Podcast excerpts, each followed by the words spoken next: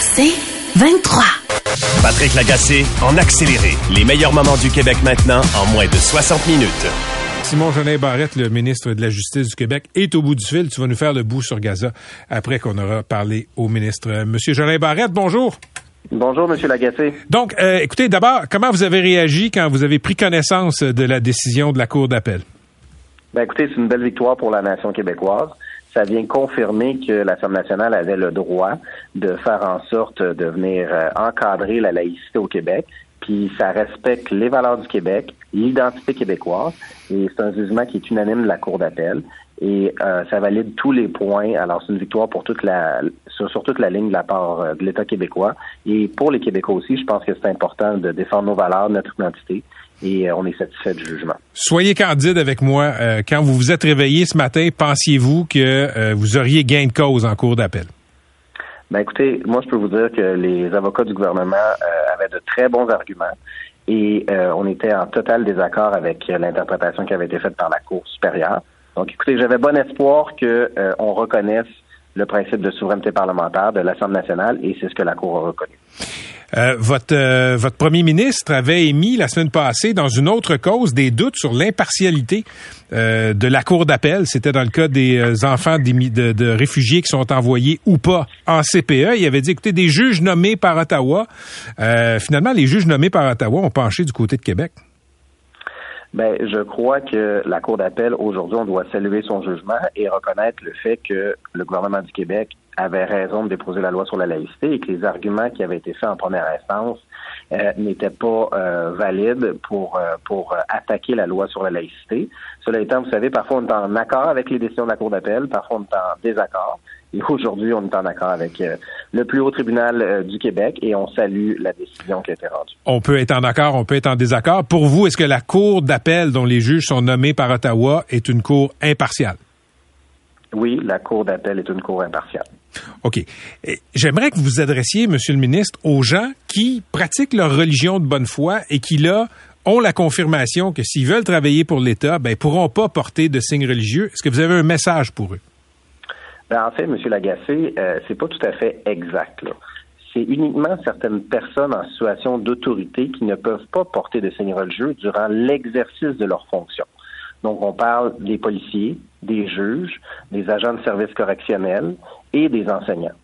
Et ça, c'est durant la prestation de travail, parce qu'on considère que ces personnes-là représentent l'autorité de l'État et s'ils veulent occuper ces fonctions-là, ces nouvelles fonctions-là, ils devront ne pas porter de signe religieux durant la prestation de travail. Et vous savez, la laïcité, là, c'est également le droit à tous d'avoir droit à la laïcité. On oppose souvent le droit à la liberté de religion, mais le droit à la laïcité de l'État, c'est un droit qui touche tous les citoyens et qui vise toutes les religions. C'est l'égalité des religions devant la loi et surtout la séparation entre l'État et les religions. Je pense que c'est un principe fondamental et la société québécoise a beaucoup évolué là-dessus, particulièrement au cours des 60 dernières années. Et la loi fait consensus, elle est voulue par les Québécois, ça fait partie de l'identité propre du Québec. La laïcité, ça fait une partie de son identité. Puis quand je regarde le reste du Canada, qui, ne, valorise toujours le multiculturalisme, qui, qui favorise la diversité, euh, qui euh, valorise également euh, les différences, lorsque vient le temps de parler de celle du Québec, ben c'est comme si ça comptait pas. Or, la Cour d'appel du Québec a reconnu aujourd'hui que le Québec avait le droit à la différence, le droit de défendre ses spécificités, puis le gouvernement du Québec ne s'excusera pas de défendre les valeurs québécoises et c'est ce qu'on va toujours faire. OK. La Cour, euh, la Cour a donné raison. C'est une victoire sur à peu près toute la ligne pour euh, le gouvernement du Québec, mais quand même, la Cour d'appel estime que c'est quand même euh, une violation de la liberté de conscience. Ce bout-là, qu'est-ce que vous répondez? Ben, écoutez, la Cour d'appel reconnaît que l'Assemblée nationale pouvait utiliser euh, son, son, organe législatif avec les outils à sa disposition, notamment la disposition de souveraineté parlementaire, pour indiquer clairement quelles allaient être les modalités du vivre ensemble au Québec relativement à l'application de la laïcité, relativement à la neutralité religieuse de l'État. Alors, je pense que la Cour vient valider l'approche que l'État québécois a pris. Donc, pour vous, c'est une violation de la liberté de conscience qui se justifie? Non, pas du tout. Je ne suis pas prêt à dire qu'il euh, s'agit d'une violation de la liberté de conscience. Il s'agit, dans certaines situations, notamment lorsqu'on donne des services publics, qu'on puisse les donner à visage découvert, que certaines personnes en situation d'autorité ne doivent pas porter de signes religieux durant l'exercice de leur fonction parce qu'il y a un pouvoir notamment de coercition, il y a un pouvoir d'autorité. Je pense que c'est une approche tout à fait raisonnable que nous avions. Puis au Québec, on a le droit de déterminer quels sont les rapports entre les religions et l'État et on a utilisé les outils à notre disposition pour le faire et pour respecter la volonté des Québécois. Que dit la décision sur le port de signes religieux par les députés de l'Assemblée nationale, Monsieur le ministre? Mais ben, en fait, on n'a jamais interdit le port de signes religieux aux députés de l'Assemblée nationale, à l'exception, dans la loi que j'ai euh, présentée, la loi 21, à l'exception du président et des vice-présidents de l'Assemblée nationale et du ministre de la Justice. Tous les autres députés, en vertu de la loi, pouvaient déjà porter des signes religieux. La différence est relativement euh, au visage à découvert. Dans la loi, on prévoyait que tous les députés de l'Assemblée nationale, à partir du moment où ils siégeaient, devaient avoir le visage découvert. Ce que la Cour d'appel dit, et euh, on est en désaccord avec ça, c'est que euh, le fait de pouvoir se présenter aux élections avec le visage couvert entraîne le droit de siéger à visage couvert, mais la Cour indique également qu'il pourrait y avoir un privilège parlementaire. Alors, sur cette question-là, il reste encore peut-être des débats à faire. OK, donc comprenez-vous que la Cour donnait le droit à l'Assemblée nationale le droit de statuer là-dessus sur le visage à découvert des députés? Ben écoutez, dans la décision qu'on doit analyser d'une façon plus approfondie, il y a une invitation peut-être à faire reconnaître un privilège parlementaire. OK. En terminant, euh, c'est sûr que ça s'en va en Cour suprême, cette décision-là. Ben, je suis pas convaincu, M. Lagacé, parce que vous savez, la Cour suprême, c'est un appel sur permission. Donc, la Cour euh, suprême doit déterminer si elle accepte ou non d'entendre euh, ce litige-là. Nous, on est en analyse du jugement euh, présentement, mais c'est une victoire hmm. sur toute la ligne pour les Québécois. Alors, on est dans une situation où la Cour d'appel, qui est le plus haut tribunal du Québec, qui rend une décision qui est finale. Vous savez, on appelle ça un arrêt de la Cour d'appel.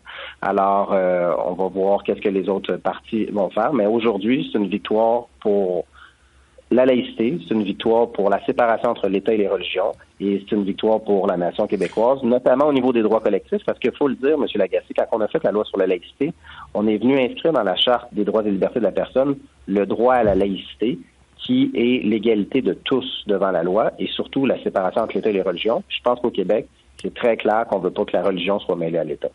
Merci d'avoir été avec nous, M. le ministre. Je vous souhaite une bonne soirée. Un grand plaisir, M. Lagacé. Bonne soirée à À la prochaine. Simon Jolin Barrette est ministre de la Justice.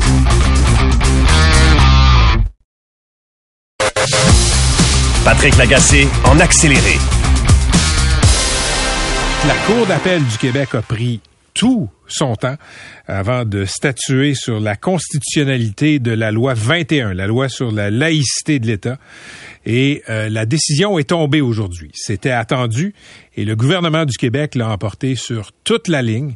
C'est-à-dire qu'en première instance, la loi avait été maintenue et le juge au dossier, Marc-André Blanchard, avait cependant décidé que euh, les commissions scolaires anglophones, au nom des droits linguistiques historiques de la minorité anglophone, avaient le droit d'embaucher, par exemple, euh, des enseignantes, des enseignants qui portaient des signes religieux. La Cour d'appel a cassé cette exemption-là aussi. C'est donc dire que le gouvernement du Québec l'a emporté sur toute la ligne. Il y a quelques minutes, le premier ministre François Legault a fait une déclaration. On va l'écouter. Bonjour tout le monde. Ben aujourd'hui, euh, la Cour d'appel a rendu son verdict sur euh, la loi 21. La Cour vient confirmer le droit du Québec de prendre ses propres décisions. Donc c'est vraiment une belle victoire pour la nation québécoise.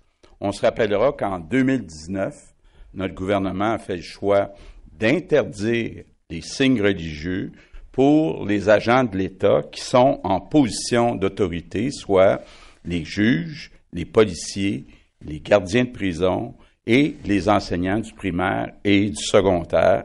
C'est une garantie pour que ces personnes soient neutres et aient une apparence aussi de neutralité. Donc, avec la loi 21, on a affirmé clairement une valeur importante pour les Québécois, la laïcité. C'est un choix collectif qui s'inscrit dans notre histoire en continuité avec la Révolution tranquille. La laïcité, c'est un principe qui nous unit comme nation au Québec. Le gouvernement du Québec, c'est important de le dire, va continuer d'utiliser la clause de souveraineté parlementaire, qu'on appelle la clause dérogatoire, aussi longtemps qu'il va le falloir pour que le Canada reconnaisse les choix de société de la nation québécoise, c'est non négociable. Je termine en vous disant que comme premier ministre, peu importe ce qui va se passer dans les prochains mois, les prochaines années, je vais toujours me battre pour notre nation, pour qu'on fasse nous-mêmes nos propres choix. Merci tout le monde. Donc, c'était la réaction de François Legault à cette décision qui est tombée à 14h15. Ça a été euh, diffusé. Donc, la Cour d'appel qui maintient la loi 21.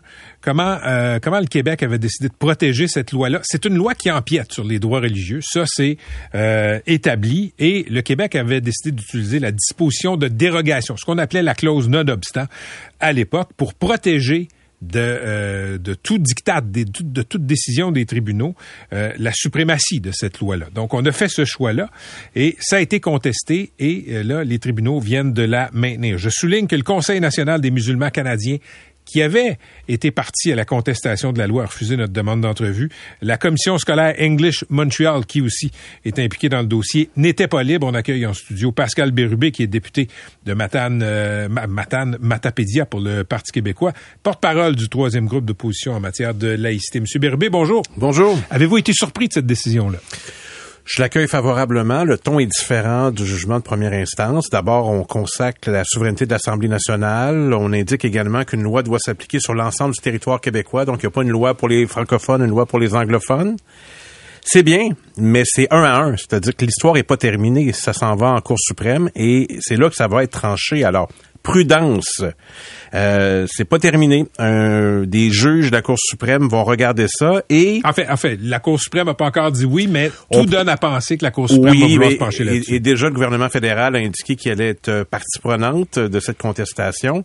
Donc, on peut présumer, en tout cas, c'est ma prétention, que les chances d'aller en Cour suprême sont, sont très élevées. Et euh, je suis pas si confiant de la perception canadienne face à la laïcité. Alors, c'est pas terminé. Et le combat, il est important. J'écoutais M. Legault dire qu'on a adopté une loi. Ça part de plus loin que ça. Avec le gouvernement minoritaire de Mme Marois, j'étais au Conseil des ministres. On a commencé l'échafaudage de ça. On était minoritaire. Avec la Charte des valeurs. Oui. Et on a adopté la loi 21 avec la CAQ. On a voté en faveur et on se sent aussi gardien de cette loi-là. Mais là, ce qui va être important au Québec, c'est de voir les deux autres formations politiques comment ils vont réagir. ça prendra un front commun pour protéger une loi. Même si on est contre, il faut protéger les lois québécoises. Alors, j'ai hâte d'entendre Québec solidaire. Et je pense que le Parti libéral ne tardera pas sur vos ondes. Oui, le, Parti libéral va être avec nous par euh, la voix de son député André Morin. Est-ce qu'il est là? On va tout de suite aller lui parler. Il est député de l'Acadie pour le Parti libéral du Québec, porte-parole de l'opposition officielle en matière de justice. Monsieur Morin, bonjour. Bonjour, M. Lagacé. On, je pense que c'est euh, dire l'évidence que euh, le Parti libéral n'est pas très favorable à la loi 21. Comment vous avez accueilli la décision de la Cour d'appel? Ben, écoutez, euh, moi je l'ai je l'ai accueilli, euh, je l'ai je l'ai évidemment j'en ai parcouru de grands paragraphes. Vous savez, c'est une, décision qui a 300 pages. Euh, nous avons le Parti libéral a voté a voté contre euh, la loi 21, c'est c'est exact. Maintenant, je pense que ce qui est intéressant de de lire et puis de dégager de la de la décision euh, d'aujourd'hui de la Cour d'appel du Québec, c'est qu'au fond la Cour dit quand le Parlement utilise euh, les clauses de, dérogation, notamment celle de la, charte canadienne, et que c'est fait conformément à la loi, euh, ben à ce moment-là, euh, les tribunaux ne pourront pas faire faire une analyse des droits qui sont exclus et on va renvoyer le tout au Parlement euh, pour, euh, pour que les parlementaires, avec la souveraineté parlementaire, puissent faire un débat, un débat là-dessus. Ça, je pense que c'est, l'élément le, plus important qu'il faut, euh, qu'il faut retenir de la décision de la décision de la Cour d'appel d'aujourd'hui. OK, mais vous l'avez dit, le Parti libéral a voté contre la loi 21. Êtes-vous déçu de cette décision de la Cour d'appel? Ben écoutez, nous, là, ce qu'on a toujours dit au Parti libéral du Québec, puis d'ailleurs, on n'a jamais été contre l'utilisation de la clause de dérogation. Dans le passé, le gouvernement libéral, ça remonte même au gouvernement libéral de M. Bourassa, a utilisé la clause de dérogation. Sauf que nous, notre position, ça a toujours été de dire que on va l'utiliser après une décision judiciaire, puis on va l'utiliser avec parcimonie pour essayer de cibler le plus possible les droits pour que les gens, il y ait moins d'atteinte à leurs droits. C'est ça qu'on a toujours dit. Parfait. Euh, ceci étant dit, c'était pas ça ma question. Ma question, c'était, comme député libéral, êtes-vous déçu de la euh, décision de la Cour d'appel, oui ou non?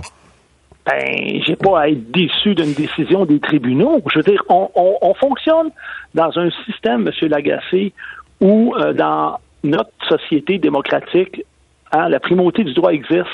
On a, hein, vous le savez, trois ordres, l'exécutif, le judiciaire, le législatif. Puis là, aujourd'hui, le, le judiciaire, qui est indépendant, a rendu une décision qui nous donne une interprétation importante des chartes. Fait que moi, j'en prends acte, je le lis, je peux pas être déçu de ça. Ça apporte une clarification. OK. Espérez-vous que la Cour suprême va maintenir la décision de la Cour d'appel? Ben, écoutez, on verra ce que la Cour suprême va faire. On, verra d'abord si, si, le litige se déplace en Cour suprême. Je vous dirais que les chances là-dessus plus grandes que ça se déplace là que, que ça n'y aille pas. Puis après ça, ben, on verra, on verra quelle va être la décision de, de la Cour de la Cour suprême. Mais, euh, mais moi, écoutez, quand je lis ça, là, la Cour d'appel a répondu clairement à plusieurs questions. Alors, écoutez, je peux pas, euh, je peux pas être déçu de ça, c'est clair. Ben, écoutez, la question se pose parce que votre parti a combattu la loi 21. Vous n'étiez pas d'accord avec l'utilisation de la cause des de, la, disposition de dérogation enchâssée dans la loi. Et là, c'est maintenu par la Cour d'appel. Je vous demande si vous êtes déçu, vous me donnez un cours de droit. Ben, c'est-à-dire qu'écoutez, euh, comme je vous ai expliqué, M. Lagacé, je ne peux pas être déçu de cette décision-là. La Cour d'appel est venue nous dire le droit. Ce que je vous ai dit tout à l'heure, c'est que nous, au Parti libéral, on n'a jamais été contre l'utilisation de la clause de dérogation, mais nous, on veut l'utiliser après, après que des citoyens et des citoyennes aient eu l'opportunité de faire valoir leurs droits constitutionnels devant les tribunaux. Puis après ça, il revient au Parlement de décider si la clause de dérogation va être utilisée ou pas. Et, euh, et c'est ce qu'on a fait dans le passé, puis c'est ça notre position. Aujourd'hui, euh, la Cour d'appel vient euh, confirmer que la clause de dérogation peut être utilisée d'une façon préventive.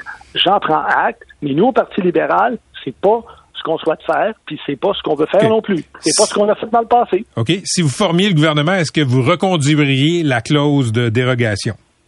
Non, c'est clair que nous, notre position, c'est qu'on ne la reconduirait pas. Ça, c'est très, très clair. Là, je vous réponds clairement à votre question parce qu'après ça, on voudrait que les citoyens puissent faire valoir leurs droits, étant entendu que, et ça, la Cour d'appel le confirme, étant entendu que, à la toute fin, le Parlement aura toujours sa souveraineté parlementaire pour voir s'il y a lieu ou non d'invoquer la clause de dérogation et de soustraire certains droits fondamentaux de euh, puis pour protéger la loi. Alors, c'est ce qu'on a fait dans le passé, c'est ce qu'on va continuer à faire. Donc, sous un gouvernement libéral, ben, les employés de l'État pourraient recommencer à éventuellement à porter des signes religieux. Ben, écoutez, ça, c'est, on verra. on verra ce que on verra d'abord, ça, c'est hypothétique. On verra d'abord ce que les gens vont faire. On verra d'abord s'il y a une, ben, une, contestation. Puis après ça, on verra ce que la Cour, ce que la Cour décidera. Puis vous savez, M. Lagacé, ce qu'il faut, ce qu'il faut savoir aussi, c'est que quand on regarde l'ensemble du corpus euh, hmm. législatif, puis qu'on regarde, par exemple, la Charte québécoise des droits et libertés, qui, elle aussi, ne peut pas s'appliquer parce que le gouvernement a utilisé la clause dérogatoire, la Charte reconnaît clairement la laïcité de l'État. Puis ça, c'est quelque chose dans lequel on est en faveur. Donc, il faudra voir, il faudra voir quelle sera l'analyse que les tribunaux feront.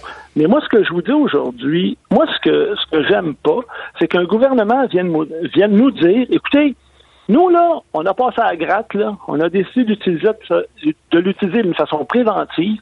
Puis finalement, vos droits, là, vous n'aurez pas recours aux tribunaux pour les faire valider ou pas. Il n'y aura pas de débat judiciaire hmm. ou pas. Puis ça, ça, ça, ça, je trouve que carrément, c'est pas correct. J'écoutais le premier ministre dire tantôt dans sa dans sa déclaration, ben moi j'ai pris cette position-là, puis moi comme chef de la nation, je vais vous dire qu'est-ce qu'on va faire ou pas, puis quels vont être les droits que vous pourrez exercer ou pas. Ben moi ce que je vous dis, c'est que nous au Parti libéral, on a toujours défendu les droits individuels, puis on pense que les les gens doivent pouvoir avoir recours aux tribunaux pour faire valoir leurs droits. Après ça, ben, il y a toujours la possibilité pour le Parlement de revenir puis d'utiliser la clause dérogatoire. Parfait. Merci d'avoir été avec nous, M. Morin. Ben, c'est moi qui vous remercie, M. Lagacé. Au revoir. André Morin, député de la CATI pour le Parti libéral du Québec. Euh, euh, Pascal Bérubé a pas l'air d'accord avec son collègue député. Écoutez, il y a deux partis qui ont voté pour la loi 21. La CAQ, initiateur du projet de loi, le Parti québécois. Deux partis ont voté contre. Québec solidaire, le Parti libéral. Plus que ça, il était plus volu- volubile quand il participait aux manifestations à Montréal contre la loi 21.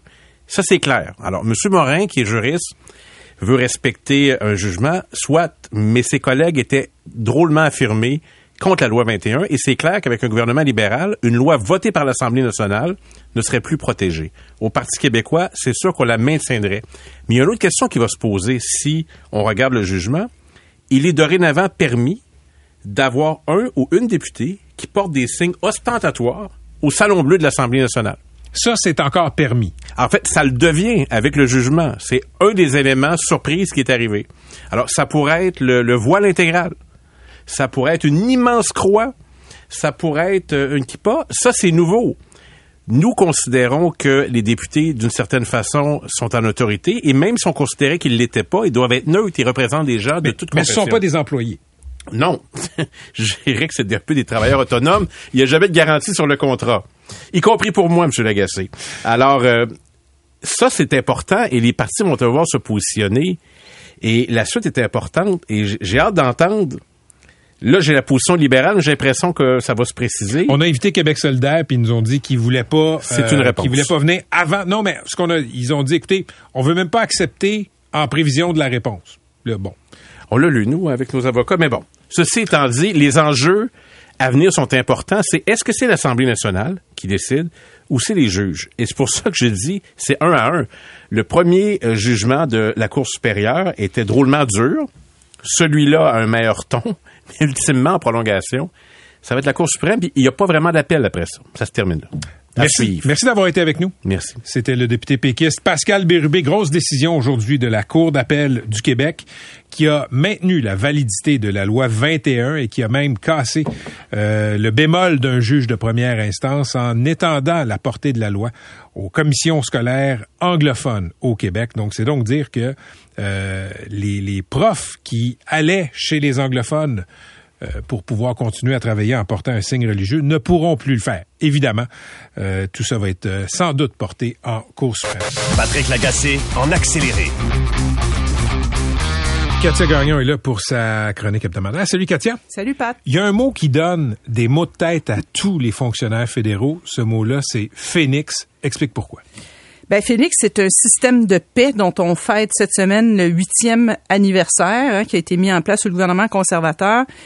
Euh, donc, euh, qui a complètement euh, déraillé euh, dès sa mise en fonction et huit ans plus tard, c'est ce qui est incroyable, ça ne marche toujours pas bien.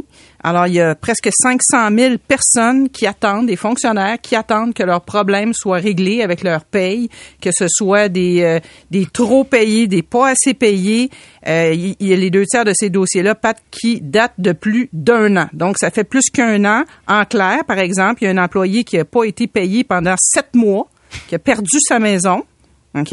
Et par- euh, quand tu as annoncé le sujet il y a quelques il y a quelques instants, il y a un, euh, une personne qui s'appelle Pierre Lasselle qui euh, a écrit à la messagerie de, de l'émission euh, et qui raconte qu'il a été une victime grave de Phoenix, qui a vidé son compte en banque. Le système Phoenix a vidé son compte en banque. Je répète pour être sûr que tout le monde a bien compris. Donc, euh, il- alors que euh, il a ruiné ses finances là, pour des années à venir et son crédit de façon presque irréparable.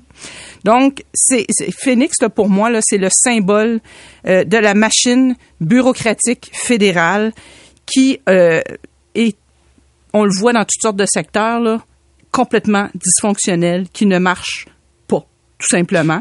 Euh, parce que là, Phoenix, on parle d'une mission de base, là, payer le monde qui travaille pour Oui. le gouvernement. On parle pas de aller sur Mars, là, on parle de payer son monde. C'est vraiment euh, une mission de base. Euh, mais de cette dérive là, complète de la machine fédérale, on a plusieurs exemples au cours des derniers mois, des dernières années. Rappelle-toi de cet épisode complètement surréaliste à l'été 2022 où le Canada, un pays riche, euh, de- industrialisé, avec des moderne, exact, était pas capable de donner des passeports à ses citoyens qui voulaient aller en voyage. Il y Oui, avait des, des batailles devant le complexe Guy Favreau. La pandémie. Ben oui, je comprends la pandémie, mais là, enfin, elle a le dos large, la Non, non. pandémie. Je suis d'accord. Donc, il y avait des, des, des gens qui ont perdu des billets d'avion, des batailles. Pendant des semaines, on a parlé de ça tous les jours. Rappelle-toi, c'était complètement euh, fou. Plus récemment, ben, autre exemple, hein, arrive Cannes, encore un lex de la pandémie, une application créée pour donc vérifier le statut vaccinal des voyageurs, dont le coût est passé de 80 000 à 60 millions de dollars. Bon, euh, il y a plusieurs éléments euh, troublants dans ce scandale-là, mais il y a une chose qui est intéressante, c'est que c'est comme si maintenant on a besoin d'entreprises qui agissent comme consultants pour décoder le jargon bureaucratique du gouvernement et transmettre les instructions pour un contrat X à des entrepreneurs qui, eux, peuvent faire le travail. Mais, mais Katia, il y a, il y a comme un jargon informatique qui Exact. est du Klingon, qui est du chinois pour les organisations. Écoute, les gens vont comprendre.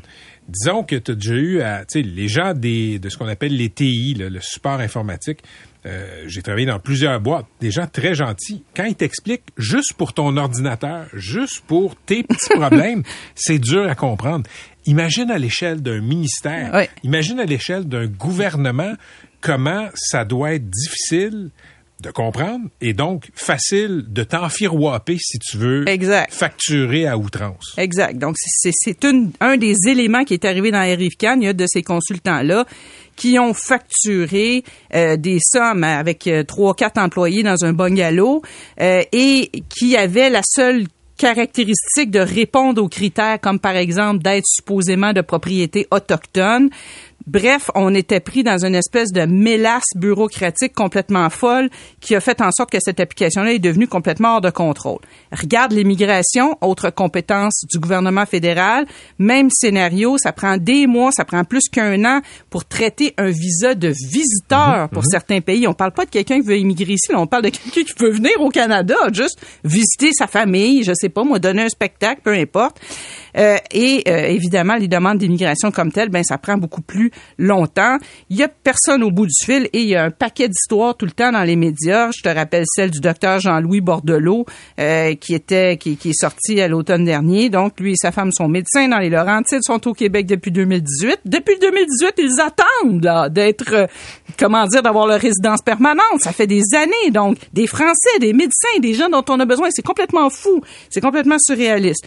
Et donc évidemment, sans les journalistes, ce dossier-là serait pas réglé. Bon, là, la question qui se pose, c'est comment ça?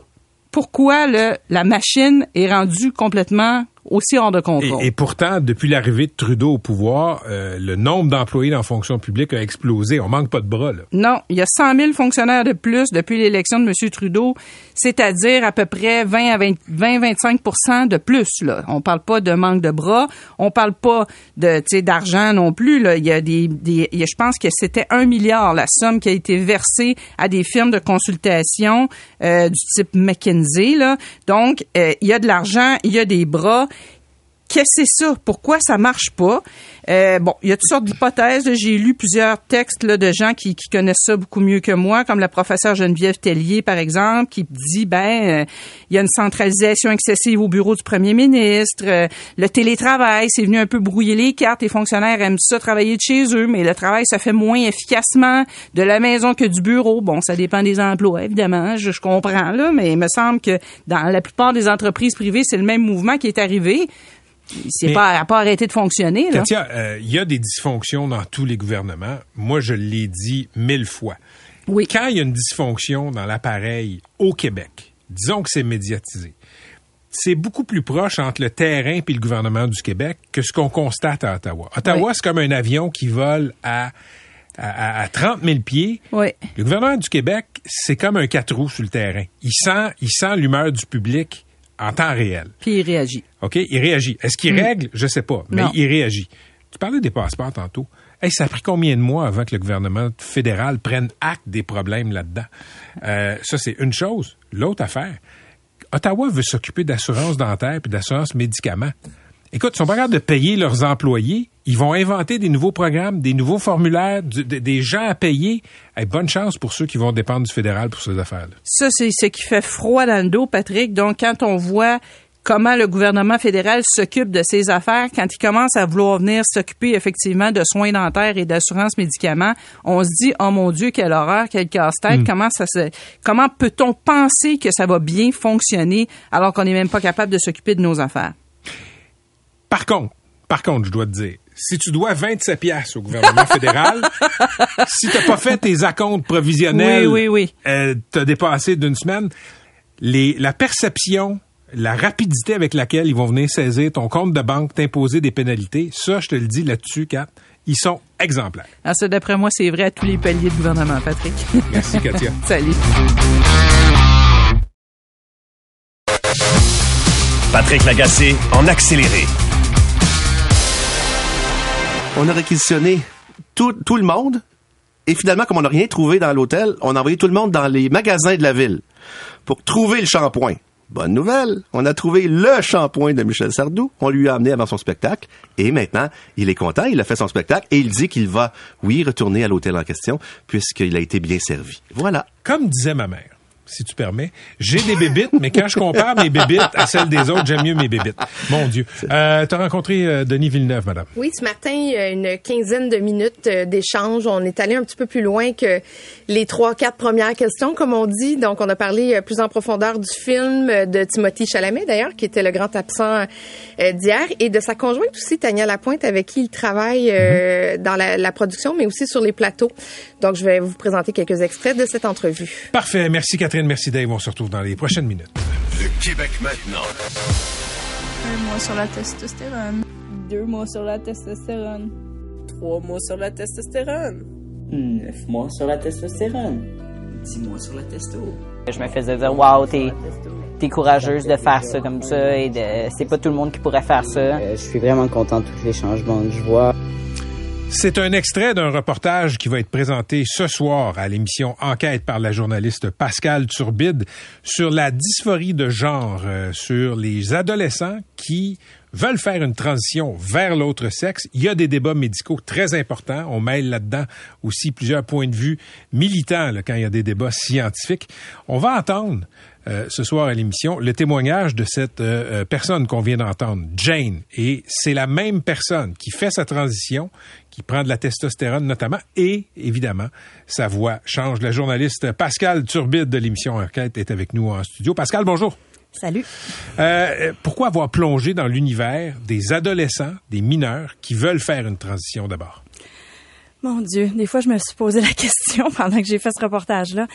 Honnêtement, euh, on a reçu des courriels de, parents euh, qui euh, étaient désemparés face à ce que leur enfant vivait.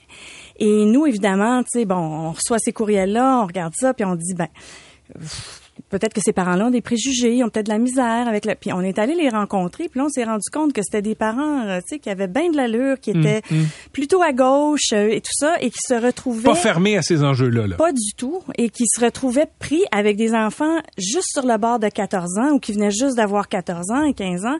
Et c'était sou- souvent des enfants qui avaient quelques enjeux de santé mentale. On peut parler d'anorexie, euh, trouble de la personnalité limite, des choses comme ça. Et les parents essayaient de dire, ben, je suis pas sûr que c'est ça le problème. Mais se retrouvaient devant une fermeture, par exemple, de la clinique de Sainte-Justine ou de la clinique Miraki à l'Université McGill, où est-ce que ces parents-là sentaient que dès qu'ils questionnaient, on les traitait de transphobes ou on leur faisait sentir qu'il fallait qu'ils appuient leur enfant à 1000 sinon ils étaient des mauvais parents. C'est ça qui nous a mis sur la piste. OK. Le reportage euh, que vous allez présenter ce soir, Pascal, s- avec le réalisateur Gabriel Allard-Gagnon, euh, commence Et par... le journaliste à la recherche, Michael Digens, qui était euh, vraiment une, une partie très importante de ce reportage. Parfait. Ça commence avec euh, euh, une adolescente qui s'appelle Sacha, c'est un nom d'emprunt, qui va dans une clinique privée, justement parce qu'elle veut commencer une transition. Expliquer la démarche. Ben, elle veut pas vraiment commencer de transition parce que c'est une comédienne. On a envoyé une comédienne de 14 ans euh, parce que justement, un des parents à qui on parlait nous disait, écoute là, on vient de, ma fille de 14 ans, elle, elle veut pas attendre pour aller à Sainte-Justine. Il y a des listes d'attente de 8 mois, 1 an. Au public. Au public, dans les cliniques universitaires où on fait ça un petit peu plus lentement. Et donc, euh, je veux, elle voulait pas attendre. Elle dit, j'ai trouvé ce médecin-là. Alors, C'est une médecin de Montréal. Je peux pas vous en dire plus, mais elle fonctionne au privé.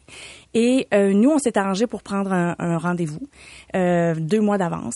Et on est, on a envoyé notre comédienne. Et la comédienne est allée très tranquillement, puis elle a dit bon, moi, je pense que je suis transgenre. J'ai des problèmes d'anorexie. Euh, mais je pense pas vraiment que je suis anorexique. Et puis, euh, je pense que je suis transgenre. J'ai vu ça sur une vidéo. Puis euh, voilà, c'est ce que je voudrais. Ça a pris neuf minutes pour obtenir euh, la prescription de testostérone. Les règles disent, les, les, les lignes de conduite qu'on doit suivre, c'est les lignes de la WPATH, qui est un, l'Association mondiale de santé transgenre, et ça dit clairement que lorsqu'un ado veut commencer une transition, il faut qu'il soit évalué. Il faut qu'il soit évalué physiquement, psychologiquement et socialement. Je me prononcerai pas sur l'évaluation qu'on peut faire en neuf minutes, là, mais euh, ce qui est important de savoir, c'est que de la testostérone, ça laisse des effets secondaires et secondaires et des effets perma- permanents pour le restant des jours. Comme quoi? La voix, c'est la voix que vous venez d'entendre. Ça peut, ça, diminue pas après. Ça peut diminuer un peu si on arrête la testo, mais va, euh, Jane va rester avec cette voix-là pour le restant de ses jours. La morphologie de son visage a changé. Lorsqu'on voit, là on l'a pas vu parce que c'est à la radio, on voit que ça a changé et ça peut rendre stérile. Quand on prend de la testostérone, évidemment, ça peut rendre stérile. Dans cette infiltration-là, la jeune fille a 14 ans, puis elle se fait demander, est-ce que tu veux des enfants? Puis elle dit, ben euh, non, je pense que j'en veux pas. J'ai toujours su que j'en voulais pas. OK, on passe à un autre appel.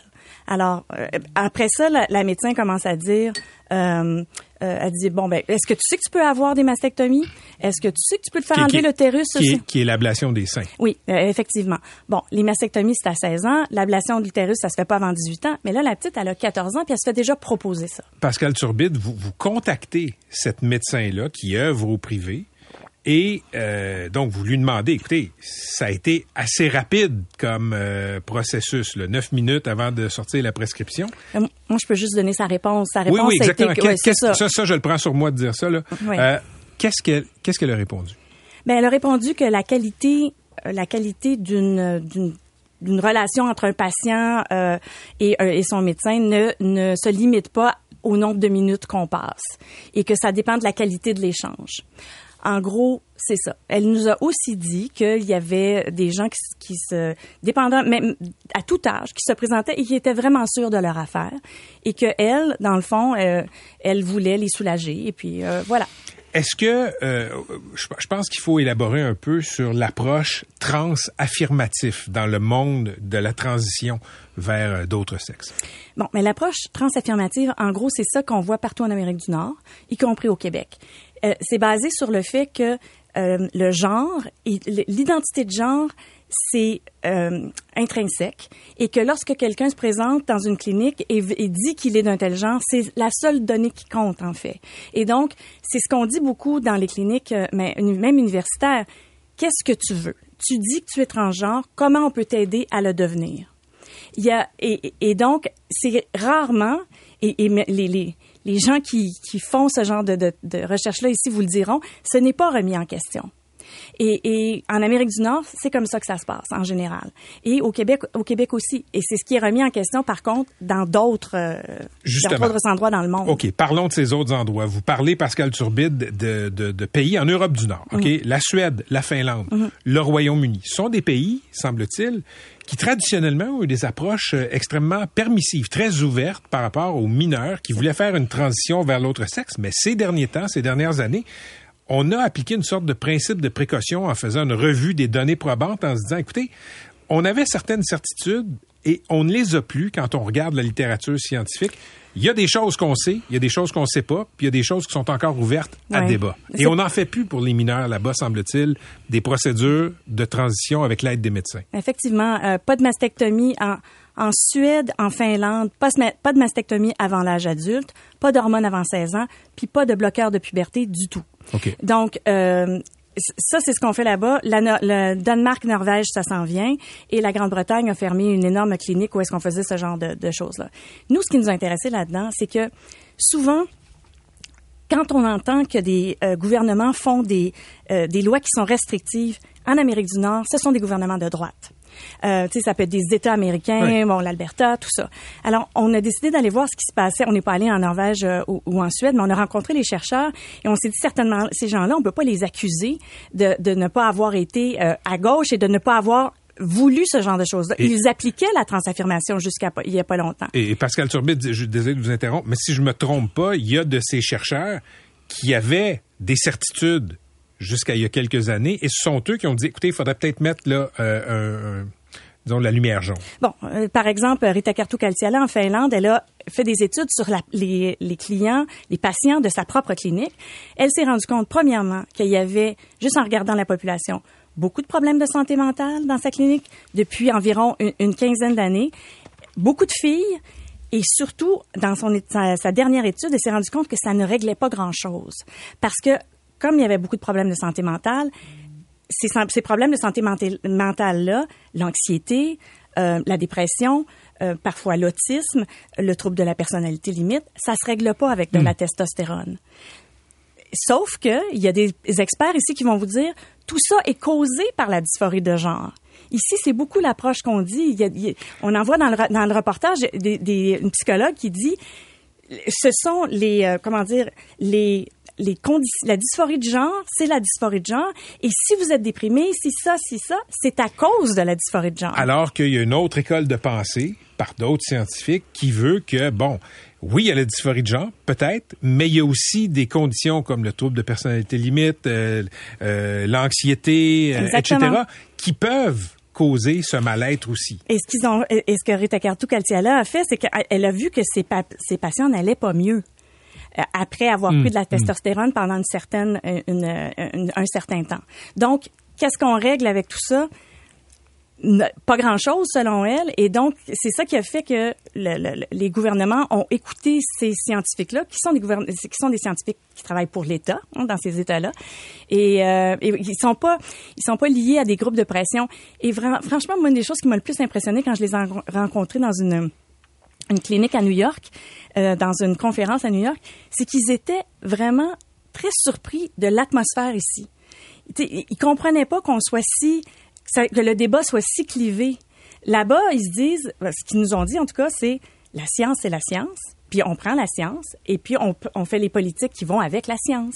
Mais je regarde la façon dont le débat ici en Amérique du Nord se déploie. Il y a de la science, mais j'ai l'impression que dans la science aussi, il y a beaucoup de militantisme. Écoutez, c'est très délicat comme sujet. Les, les chercheurs qu'on a rencontrés sont- se décrivent souvent comme des chercheurs engagés. Ah, chercheurs engagés. Oui. Ben, alors, moi, quand j'ai parlé de ça à Michael Landen en Suède, il dit, moi, là, je suis pas un chercheur engagé. Je suis un, je suis un chercheur tout court. Et lui avait fait une révision de 195 études qui trouvait la même chose que sa collègue euh, finlandaise. Et pour lui, on n'a pas d'affaire à être un chercheur engagé. Mais c'est parce que souvent, chez les chercheurs ici, on, on lit beaucoup ça, par exemple, au combat sur l'homosexualité. Euh, tu sais, sur le fait que, bon, l'homosexualité dans les années 60, des années 70, 80, ben souvent, les gens ne croyaient pas à ça non plus. Et puis bon, Mhm, mhm. et, et, Et la science était parfois, est souvent contre les homosexuels. Sauf que ce que Michael Landen répond euh, en Suède, c'est oui, mais ici on parle d'un enjeu médical. Quand on est homosexuel, on n'a pas besoin de se faire d'aller chercher de la testostérone, de prendre des bloqueurs de puberté ou de se faire enlever les seins. Il dit moi, j'ai il dit j'ai aucun problème avec l'identité transgenre et tout ça. Mais il dit quand on est jeune et que ça devient euh, un problème médical, je vais réagir en médecin. 21h ce soir, euh, ici Télé, c'est un reportage fascinant dans l'émission Enquête. Pascal Turbide, merci d'être venu nous faire le résumé de cette enquête. Merci beaucoup. C'était la journaliste Pascal Turbide. On aura l'occasion d'y revenir. Patrick Lagacé en accéléré. C'est 23.